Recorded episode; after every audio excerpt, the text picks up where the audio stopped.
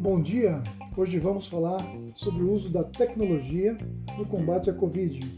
Conversamos com o diretor da Multec, Everton Cruz, sobre a plataforma Cronos e Passaporte, utilizada no controle e gestão da Covid.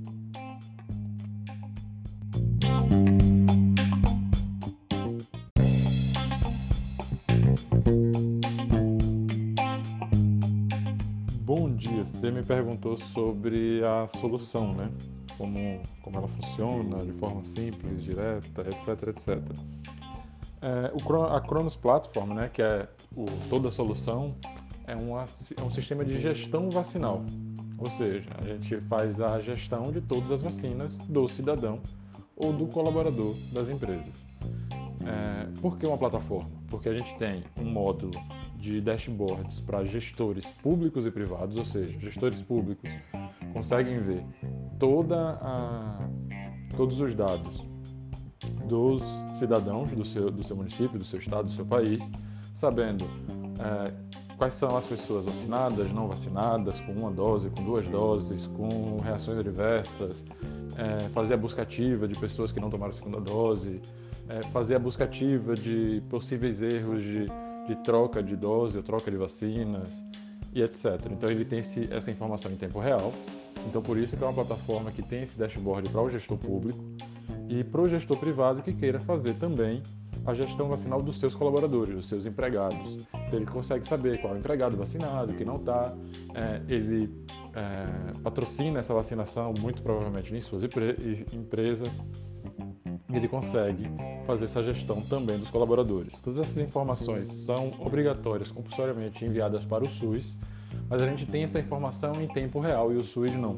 Então, por exemplo, como a gente tem convênios com farmácias, laboratórios, hospitais, UBS, prefeituras, secretarias de saúde, a gente faz a junção dessas informações e a gente, por exemplo, fica sabendo quando começa a subir casos antes do poder público. Então, um exemplo disso é, geralmente, quando a gente começa a ter mais testes em farmácias, é porque as pessoas estão sentindo, estão começando a ter problemas de mais pessoas infectadas. Então a gente já passa esses dados para o poder público dizendo, ó, há um aumento significativo de pessoas testadas, positivas e negativas nessa região, nessa cidade, nessas farmácias, nesses laboratórios.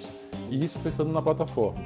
Pensando no aplicativo, que é parte da plataforma, que é, na verdade aí vai para o cidadão, que é a, o usuário final. O aplicativo é um cartão, um cartão de vacinação digital que hoje é utilizado com foco na Covid por causa da situação pandêmica mundial, mas que pode ser utilizado para todas as outras vacinas também. E testes, não apenas vacinas, testes, exames.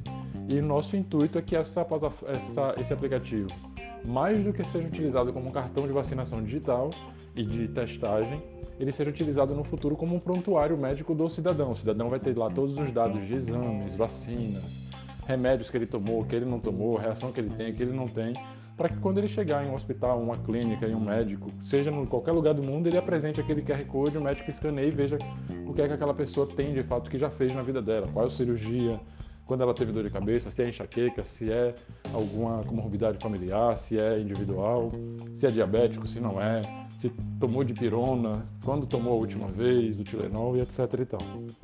Então a solução, em resumo, cartão de vacinação com a ambição de ser um prontuário eletrônico individual completo do cidadão.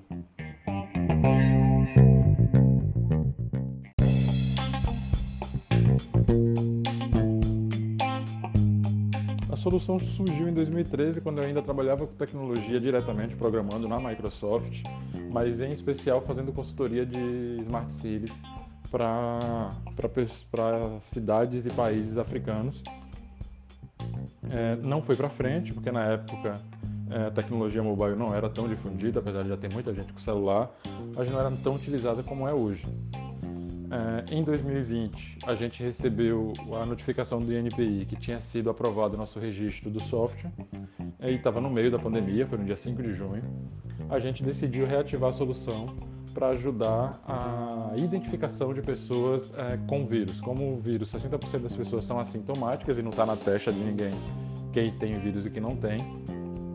a gente falou, ah, vamos começar a testar e entregar uma credencial para que essas pessoas fiquem em casa, se cuidando, se tratando. Na época a gente não sabia como fazer. É, ou então fique aguardando é, sintomas mais fortes para poder se dirigir ao, ao, hospital.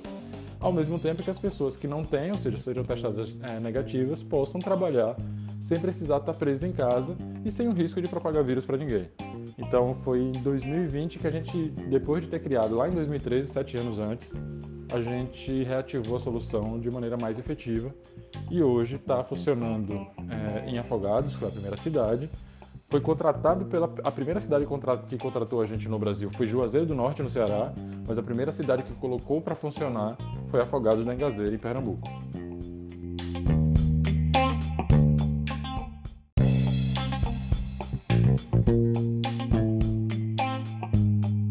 Sobre benefícios são diversos é, a facilidade de uso, é, a capacidade de, de, registros, que é infinito, diferente de um cartão de vacinação de papel, físico.